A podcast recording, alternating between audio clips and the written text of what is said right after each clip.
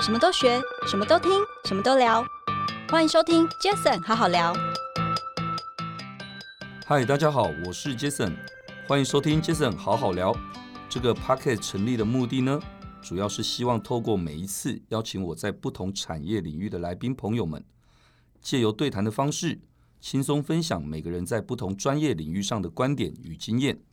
那今天邀请的这位来宾，他算是我新竹的同乡哦，因为我前阵子认识他之后，我知道他在新竹，而且是非常嗯，将近大概快一百年了，对九十六年，对不对？嗯，对，华夏玻璃的执行长廖冠杰 Richard，Richard，欢迎你。 Hello，谢谢 Jason，今天邀我来 Jason 好好聊。大家好，我是 Richard，华夏玻璃的执行长。 OK，Richard，、非常谢谢 Richard。我想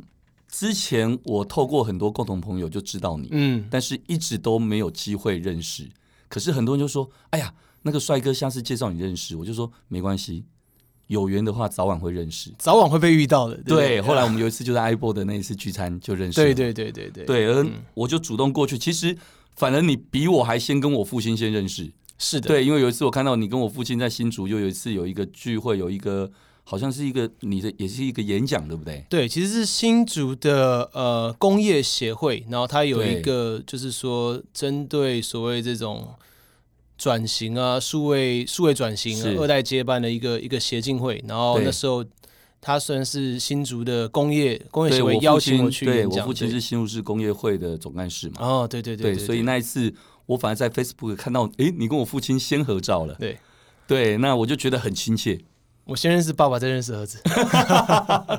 对，所以因为这样 子，嗯呃，我自己知道，因为华夏玻璃其实有一个最经典的，很多人都会知道弹珠汽水。 对对对，弹珠汽水的那个那个玻璃瓶，就是当初华夏玻璃在几年几年前那时候就开始做的事情。其实弹珠汽水它是华夏玻璃在一九七三年的时候就开始制造，那时候我们是从日本的呃所谓的玻璃汽水弹珠汽水的玻璃厂去买它的机器回来。嗯嗯那那个时候的机器还非常有意思，叫做 Lynch machine，那就是所谓的这种半自动的成型机。 o k 还需要人工去做操作的机器，不像现在很多玻璃的制作都是已经是全自动化。是所以说，那台机器到现在目前为止，二零二一年的今天还保留在华夏玻璃的工厂里面，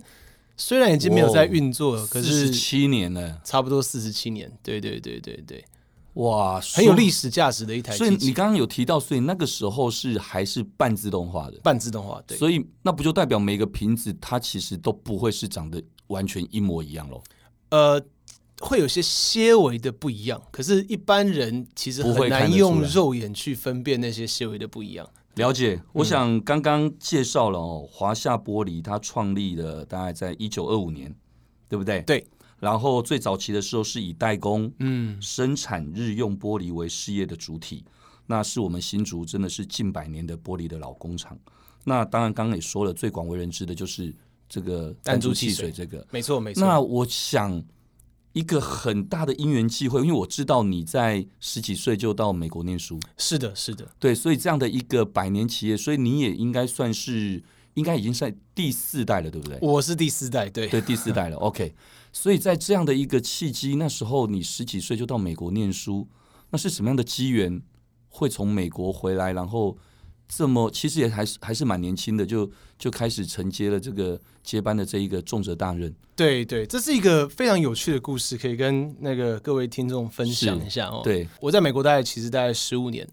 那我大学的时候是在康奈尔大学，然后我念了一个工业工程的硕士，那个学士跟财务工程的硕士。是你通常在美国二零零七年的时候，就是还没到金融海啸危机的时候，你念完了财务工程硕士，你唯一想做的就是去华尔街。嗯，你所以后来也真的去了嘛？我后来真的去了，对啊，所以我后来去了摩根大通，就是 J P Morgan，、待了嗯三年，做了华尔街的财务分析师。财务分析师当完之后，你你就觉得说，哦，我觉得这个华尔街的工作，因为那时候二零零八年已经开始了嘛，对不对？所以就变成说，你那时候你拿到的奖金啊、bonus 啊，或是我们英文叫 perks，就是 你的这些东西都非常少，对，你就觉得说，嗯，怎么跟我小时候跟看以前想的不一样啊。怎么跟我小时候看那个 Michael Douglas 那个《华尔街之狼》差不多？是所以我去念了一个 MBA，我在 NYU 就纽约的那个史腾商学念了一个气管硕士 MBA。MBA 完之后，我本来要去做顾问业，我想说是哦，既然华尔街赚不到钱，那我去顾问业看看有没有机会赚到钱。我本来去对 IBM 做顾问，对，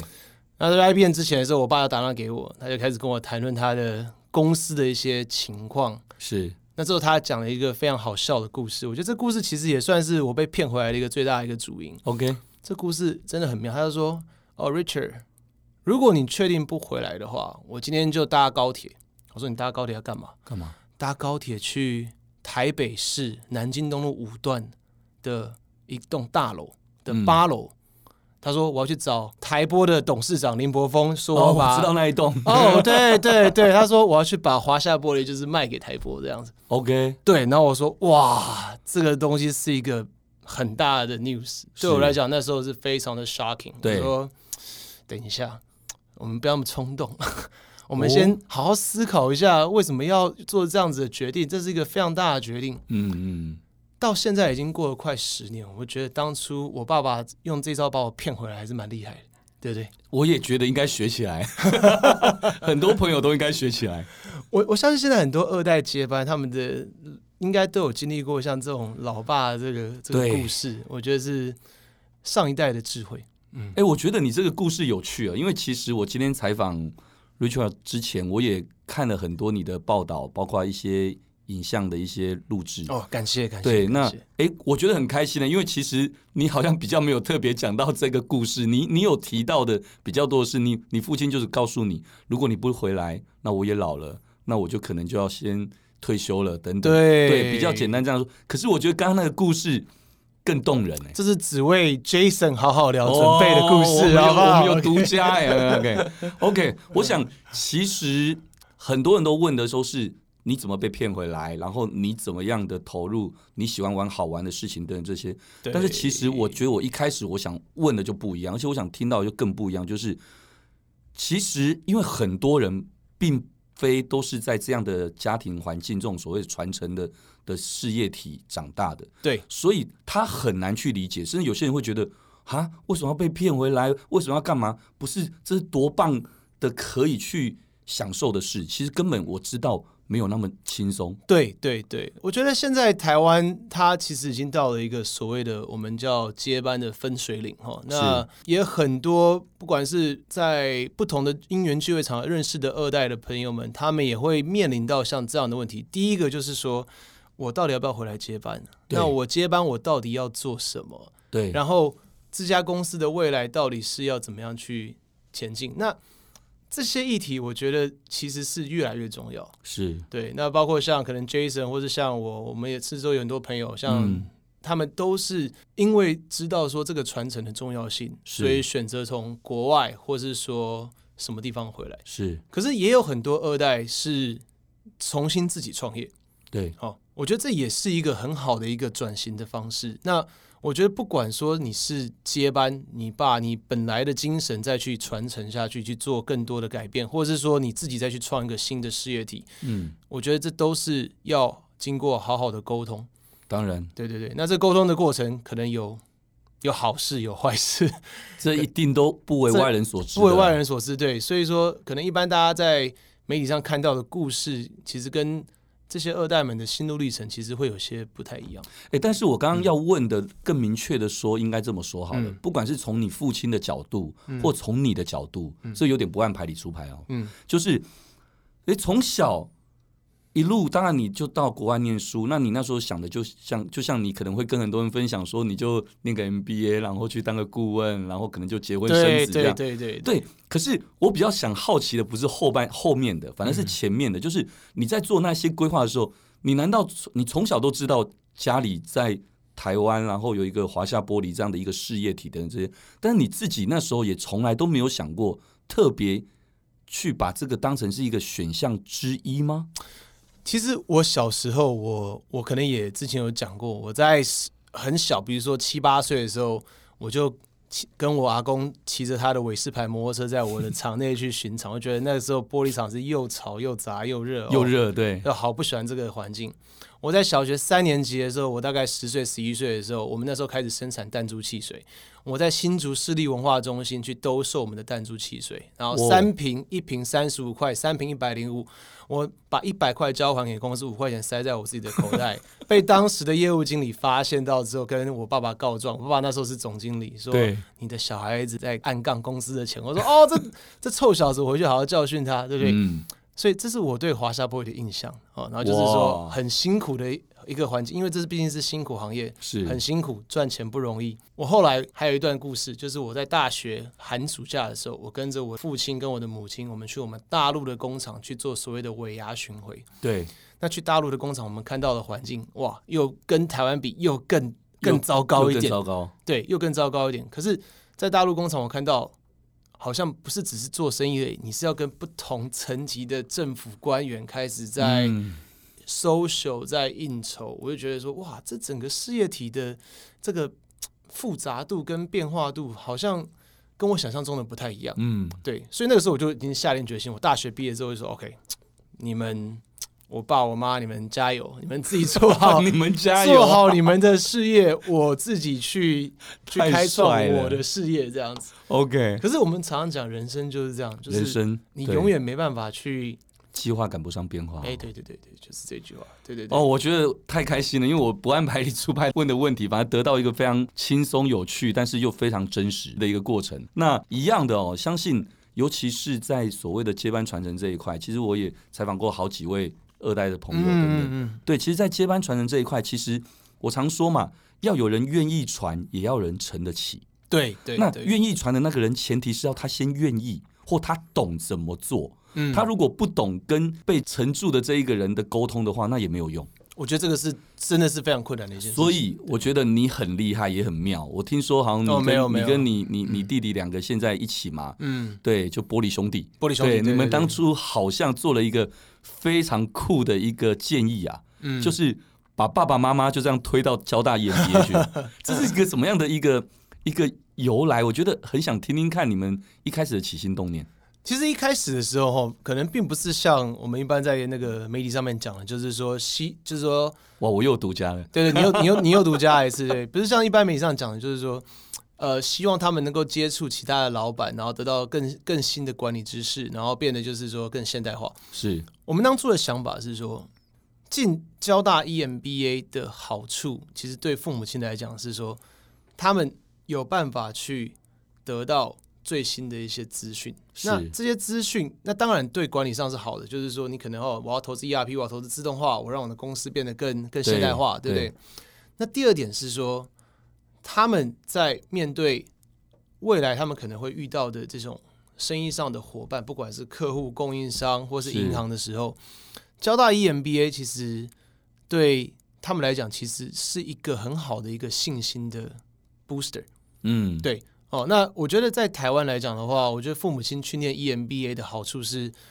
嗯、第一个父母亲会觉得说他自己的知识成长，哦嗯然，后然后又变得更有自信，是然后又可以跟二代对的交流会变得更加的现代化。哦，所确以实也有如此吧，确实也是如此。对，嗯。所以我觉得其实所有的父母亲都应该去那个 E EMBA 上， 其实我看了，我都觉得超棒的。真的哈、哦，而且那个时候是是你的 idea 还是你弟的 idea？是算是我们两个共同的 idea，你们两个共同呃共想同到的的这 idea 个。对对对。那一开始他们有排斥吗？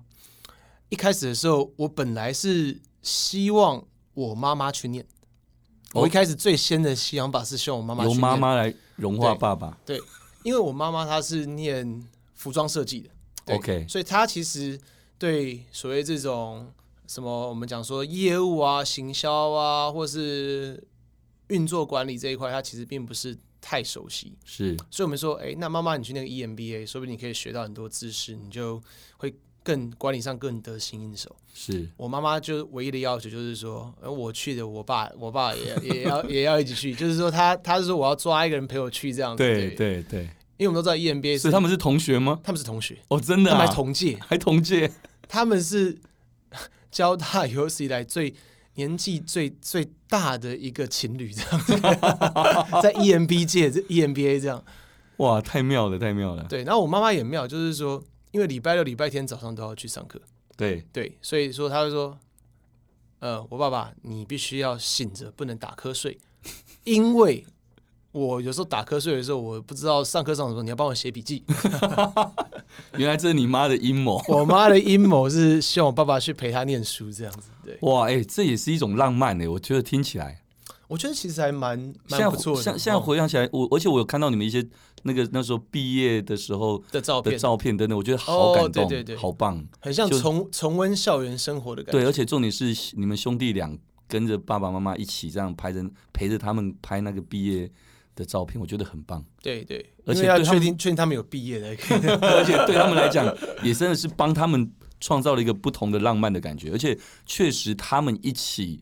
拥有了共同的同学的那种情谊，我觉得跟其他人来讲也会是一种很不一样的一种感受吧。对，我觉得其实现在台湾的不管是 EMBA 啊，或是七加班啊，其实对你创造出来的一群你的，等于像是你好朋友或是同级，对对，不对？那我觉得这个东西是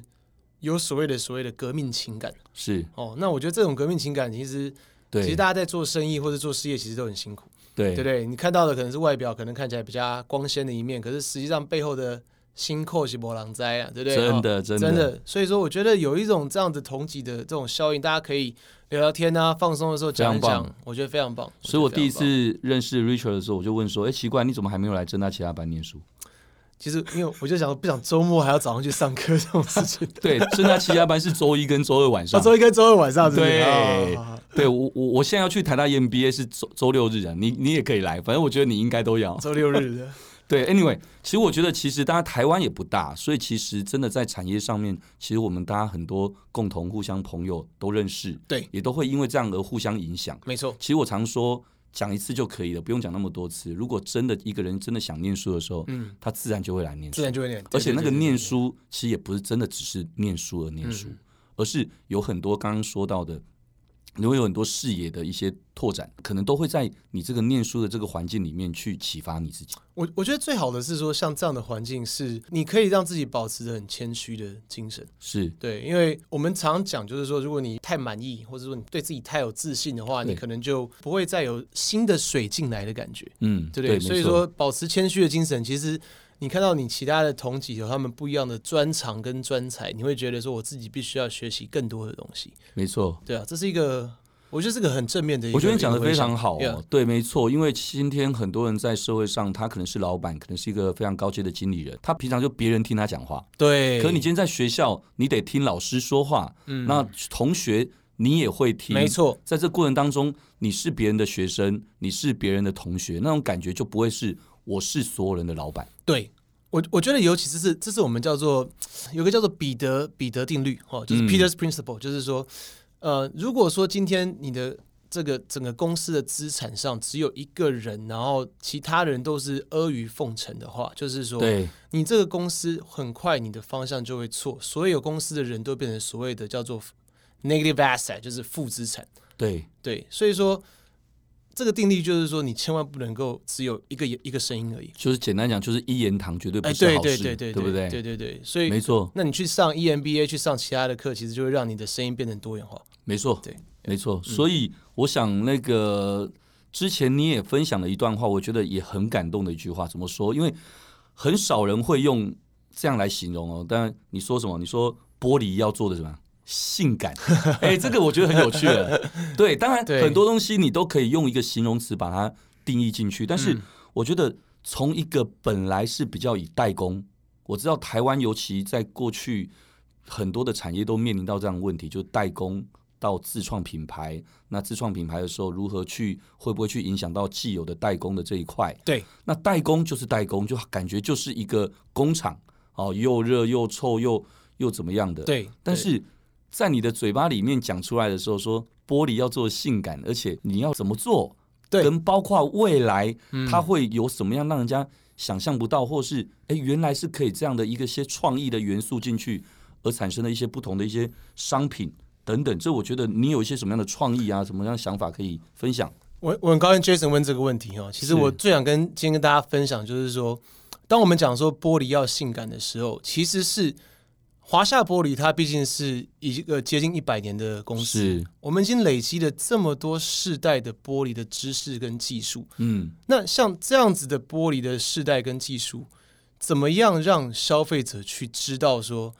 其实玻璃这种东西它是可以很生活化的东西，嗯，它并不是说只是单一的容器，是它其实是可以跟我们的生活结合在一起。嗯，所以自从我回来以后，我第一个做的是我创造了一个自有品牌，叫做 Aqua Soul 水精灵。对，那从开始到现在接近八年的时间，到九年的时间，我们已经有开了大概两百多组模具，嗯，创造两百多件以上的商品。那所有的模具都是我们等于是自己自有成本去吸收。是，我们想要做的跟代工的区别，就是说我们能够做出生活化、精致化、有美感的玻璃商品，然后透过行销的方式，让大家能够更认识玻璃。是，除了做出阿夸兽的这种区隔性以外，我们也开始跟很多不一样的公司一起去做所谓的联名跟合作。嗯，像我们之前有跟像 Swarovski 哦哦，，跟金门酒厂做了一个联名，叫“今生今世”的酒瓶，还有包括我们跟台湾很多很很厉害的新创品牌，像茶子堂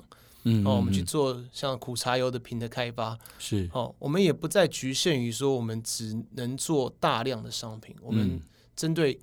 极少量多样化的商品，我们都愿意去尝试。嗯，那为什么会为什么会做这么大的改变，跟我们对的生意模式上的改变是？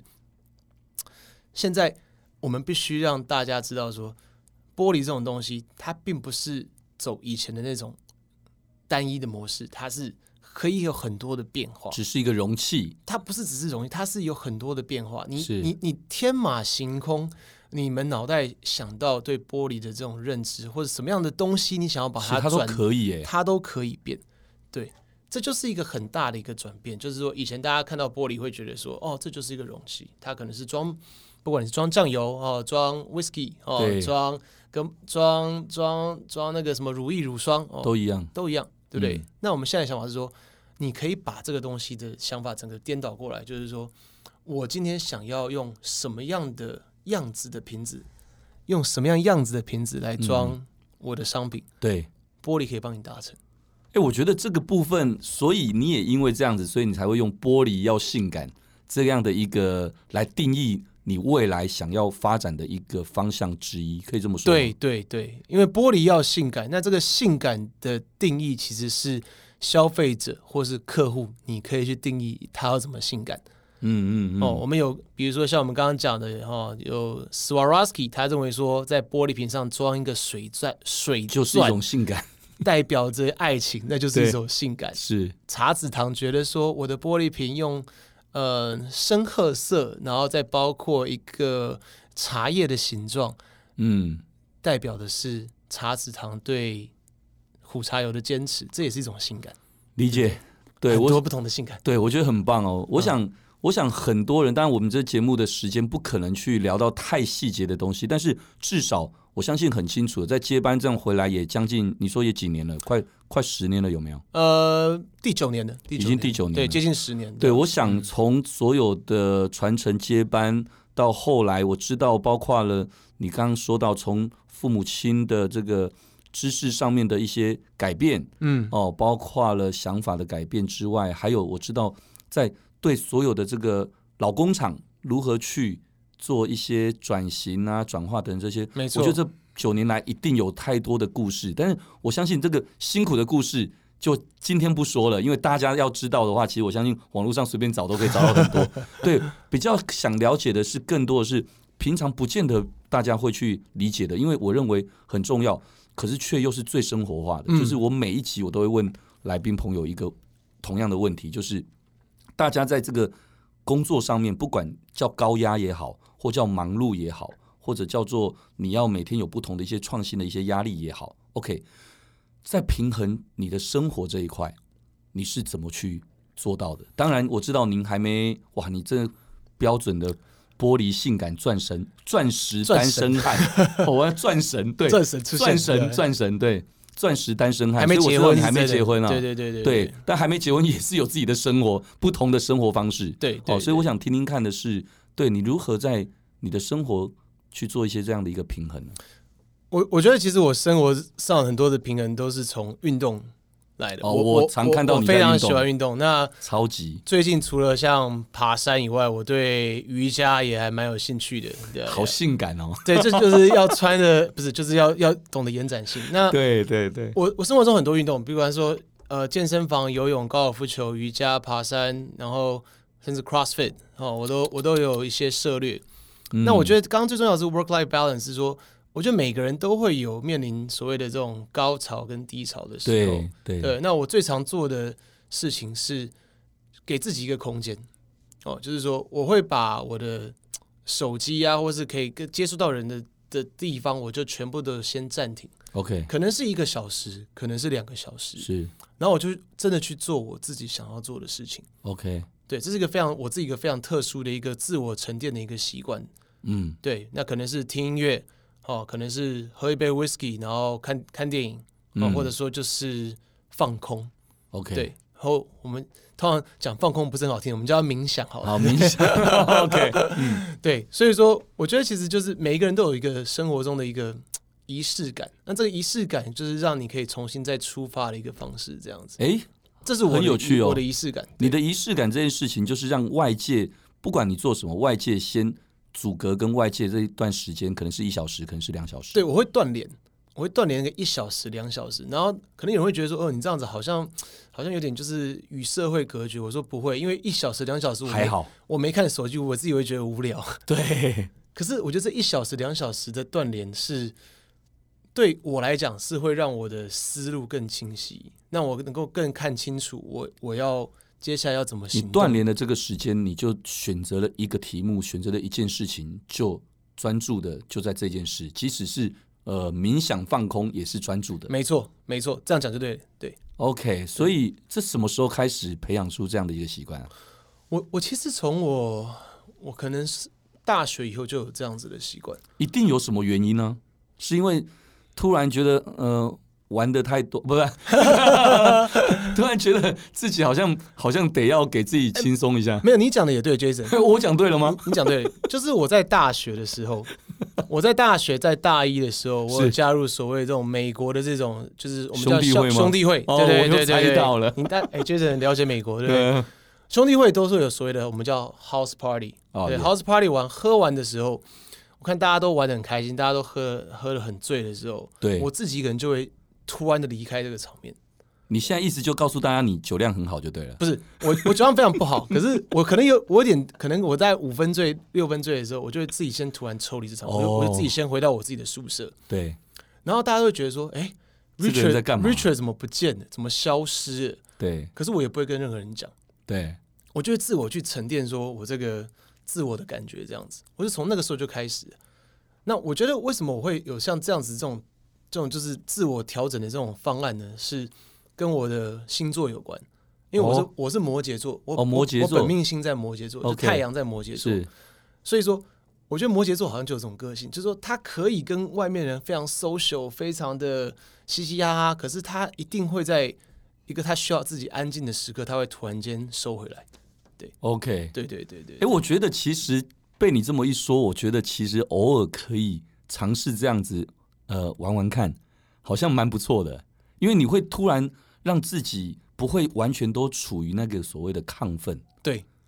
你你让自己提醒一下，或者说不要说提醒啦，应该说你长时间处于那个亢奋，但是你在那个时候突然拉出来的时候，你会让自己觉得顿时可以看清楚很多东西。我我觉得就是这样子。所以你刚刚才会说你为什么会习惯做这件事情，就是因为你可能在那个时候你发现，哎，原来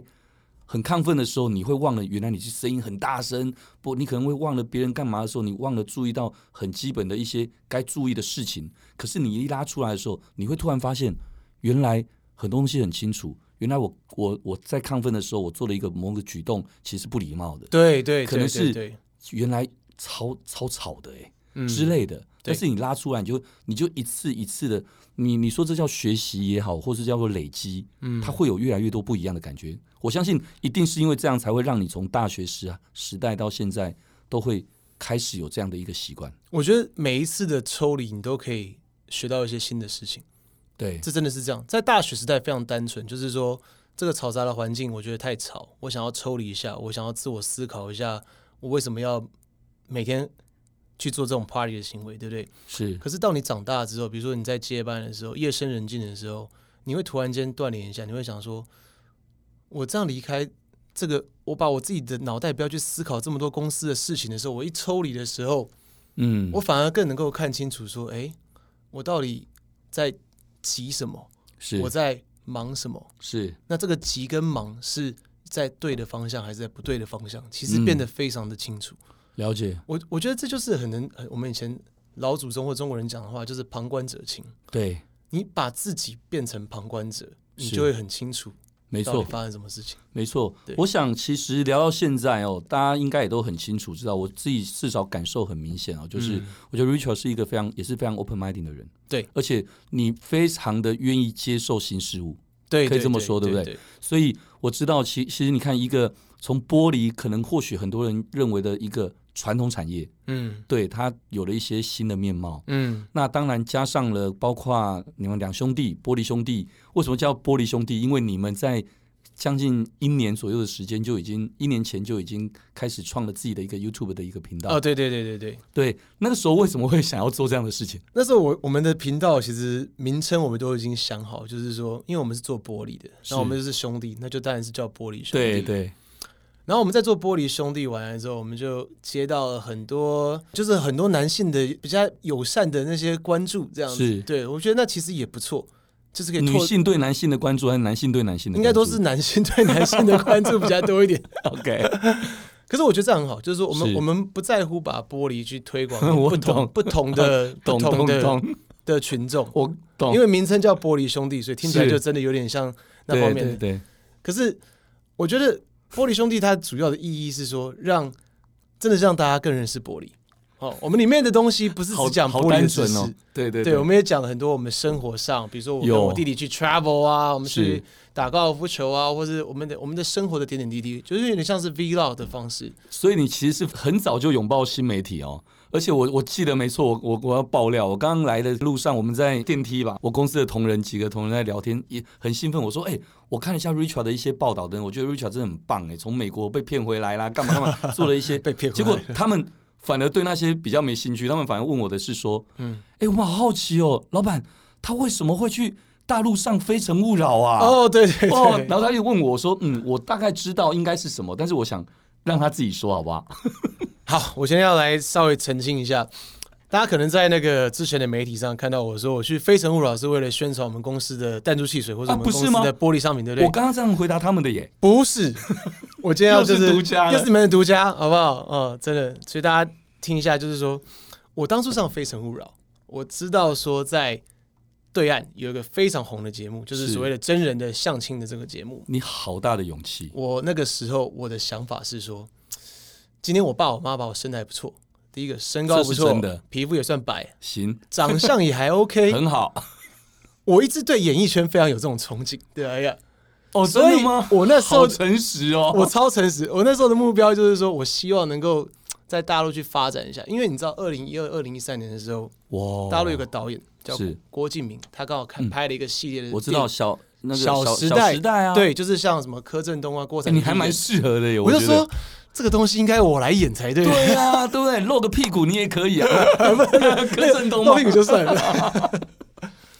好，那后来呢？当然就是没有没有发生过这些事情嘛，对吧、是对。不过就是跟大家做的今天做的小爆料，就是其实当初上《非诚勿扰》，我是抱着一个演艺圈的梦想去的，对啊吧、我靠！我今天真的是太感动了。我们今天对好多我是不是对 Richard 自己的我自自独爆家了给你独家这样子，哎、对超棒的！哎、对对我觉得对我、呃、好喜欢，我好喜欢 Richard 这样子，其实很真实，因为每个人本来就在不同的年纪都会有不同的憧憬嘛。对啊，好啦，这样这么说，其实我之前跟很多人也对聊，也都聊到说我在 TVBS 啊、广告业务啊，然后媒体等等。其实说其穿了，实你也有跟我其一样的实一样的梦想，其是实不我握是？个手，其实我们一模一样啦。原来我们志同 道合。其实我当初进 TVBS 的时候也是一样， 想说，哎、就像大学转科系一样，反正在 T TVBS 广告业务部就做啊做，哎、就转个科系就可以转转到哪里？转到节目部去看明星，甚至有机会搞不好，因为我以前念书的时候，哎、这样自己说好意思嘛？我以前在新竹民歌餐厅驻唱，所哦，以我真的、 OK，呃坦白讲，还真的有一点点跟你一样所，以有点那个那时候二十出头岁。真的会有一些那种觉得，哎、如果有歌声机也不会错，这还样子可以，对就会觉得有机会的话，或许也是一个不错的选项。对啊，我觉得其实很好啊其。实我觉得每一个人都有年轻的时候啊，所以可是谢谢你啦，你你讲了我才好意思报自己的这个，我我觉得每个年轻 的男女都会有一些这样其子实的，都有，只是自己的好不好意思。的憧憬说，对不对？对。对对对对，可那是我们我们就是哦算是很不错了，我就是真的那个时候，而且那时候我我想的非常的远哦，我想说，我应该在台湾出道，还是在大陆 出道？台湾两千三百万人，大陆是十三亿人口，我当然是要在大陆出道，看到没？人比家较有说，机会可以爆红，你知不知道？人家说行李给他拍生意，在不？对哦，所以其实你，看，他连要做做艺人哦，都还有生意的打算。你看，对对对对我再再多讲一点点就 好。好好，其实那时候的相亲节目非常非常的多哈，除了《非诚勿扰》以外，还有另外一个节目叫《非常完美》，那个节目我也有去上。真的，那他那个节目跟《非诚勿扰》是反过来的，就是说不是说一个男生对二十四个女生，是一个女生对十二个男生。嗯，那这个好处对男生的好处是什么？就是说，如竞果争吗？如果不是竞争，是说如果你坚持不跟女生走的话，你就可以一直在那节目上继续曝光。 OK，所以那个时候我去上了，我在北京录了很多天，对哦那其实非常累，因为其实我发现哦，演艺圈真的蛮累的，要录对录录录影录很久，从早上九点钟化妆到十点十二点开始录，录到晚上大概十一是十二点，十二个小时。然后我录完之后，我发现说导演组说，嗯，Richard，我觉得你都没有跟女生告白，这样不行，你下一集你要跟女生告白，然后你要你要下去，对，我就很不想要告白。所以你最后呢？最后我就是做了一个很不不甘情愿的告白，对吧、啊嗯然后其实我的心里面的内心的想法是说，可不可以不要让我告白？我想要一直坐在这里。 哎、你太有趣了，哎、可重点是，结果他们后来还是叫我告白，我后来还是就是只录了几集就就离哎、开。可是说我就觉得很说惜啊嗯实话对，好，先不管要不要留在那边，而是今天毕竟别人不见得都知道他是谁过的时候，那你一个告白，假设这女生明明就不是你的菜，那你又让全部的人看到我 Rachel 其实喜欢这样的女生，你会不会其实反而也是心甘心不甘情不愿的？其实多少会有点心不甘情不愿。可是那时候我的目标非常的明确，我的目标就是我要死赖在这个位置不要走，漂亮，对不对？欣赏对，因为我们就讲我们讲说想办法在大陆红，才有机会拍郭敬明的戏。哦，对，那时候的目标非常明确，因为戏棚下待因为那久了就是你的啊、因为那时候我二十八、二十九岁，我也是那个时候有那个梦欸可是想。你真的很有勇气耶，不是每个人都敢去上这样的节目。哦，我我那时候是真的觉得自己也想要想要走那个路线 的，哎、完全靠自 己。对，很想要走那个路哎、线。我对我觉得太妙了。哎、等一下，我还是要先提醒一下，我们今天所采访的是华夏玻璃的执行 长 Richard。我我怕中间才进来的人听会以为，哎、这这到里底在在在采访听一个谁小时代的哪一个艺人或干嘛，就原来不是。对对对，哦我们是是一个华夏玻璃哈，哦对，好不好？第四代将近转型快百年企业的华夏玻璃的 Richard。不好意思离题的各不位，会哈不会不对会，啊我觉得对对超棒的，我觉得这就是 Jason 好好聊的最棒最棒的一个感受，就是嗯我刚刚说了，其实要去了解一些很硬邦邦的一些东西，其实每个人上 Google 去搜寻就好了，对对对其实很多了，多的太多了，《天下》杂志也有采访你，我知道，哦很多都有是是是是是，可是反而是能够在这里 Jason 好好聊上面去聊到一些别人觉得很有意思，哎，我觉得这很好的环境让我讲出很感性、很内心的话。我超我觉得哦开只有心的，只有你的节目可以让我让我这个对，样再子。再我握个发现手，，再握个手，来，因为我我们握手看一下那里，太有趣了。所以，Richard，最后，因为我觉得时间的关系哦，嗯好最后我觉得就一件事就是，呃，我们刚提到了拥抱这个新媒体，对，所以当然，就像我们现在坐在这边，如果没有 Podcast 这样的一个新的，呃，这不能算新媒体，这美国其实早早红了十年以上了。哦，是的，是的，对，可是，在台湾，也就是去年二零二零才是所谓 podcast 的元年嘛。对对以上的一个声音媒体、声音经济来说，你当然一年前就开始自己有 YouTuber 这样的一个节目。嗯，那 Podcast 你怎么看待？还有就是你未来自己应该也会尝试，或也需要在自己开个 Podcast 这样的节目吗？我觉得新媒体是我们不要讲新媒体了对哈，其实因为其实对我我们现在应该叫它所所谓的自媒体时代。自媒体对，那不管是早期的 YouTube 到现在当红的 Podcast，或是说更可能会爆红的 Clubhouse， Clubhouse OK 我觉得琳琳琅满目的这些新媒体，其实它强调的，我觉得终究是一个点，就是你自我风格的建立，在不管你的 channel 或者在你的节目说得好，在节目上。比如说你有些是专门讲财经的，有些专门是讲嗯你的 shopping 的，是对不对？比如说 Jason 好好聊，可以让来宾好好的去放松的去聊天，，对，这对是最大的一个卖点，对不对？嗯嗯嗯那我觉得自媒体你要怎么样去讲出自己跟别人不一样的故事最是重要，不管你的媒介是什么。对，对，那说得好，就是说你的我们在生意上常讲说，哦，你跟别人的不同，你或的者是差说异化，你的争力对 differentiation 是什么？对，那可能每一个频道的主人，或是每一个我们想说不要讲网红啦，就是说每个 KOL， KOL 每个 KOL 你都要去思考怎么去跟人家不一样。说得好。对对对，我觉得今今天这一集的 Jason 好好聊，应该又更多很有趣的一些呈现哦。我想，我想我们同仁们在旁边也都点头如捣蒜，是真的。因为怎么说呢？因为我第看一他们个笑得好开心。 对，因为每个人可能都会以为预设大概听到的就是那样子，但嗯是却能够有听到更多很多很轻松不一样的一面。对我觉得这要非常谢谢 Richard，这要谢谢你的引导。谢谢。哎呀，果然哎、我们我们都是新族人哎、对对，我对们同乡的，同 乡啊的，所以我觉得可能有这一份亲切感吧。对，哎对，好不好？没错所以，anyway，因为时间的关系，嗯好不好？所以我们今天感谢大家的收听，也谢谢今天的来宾，华夏玻璃的执行长廖冠杰 Richard，Richard，谢谢大家，谢谢 Jason，谢谢你。那我们 Jason 好好聊，下次见喽，拜拜拜拜。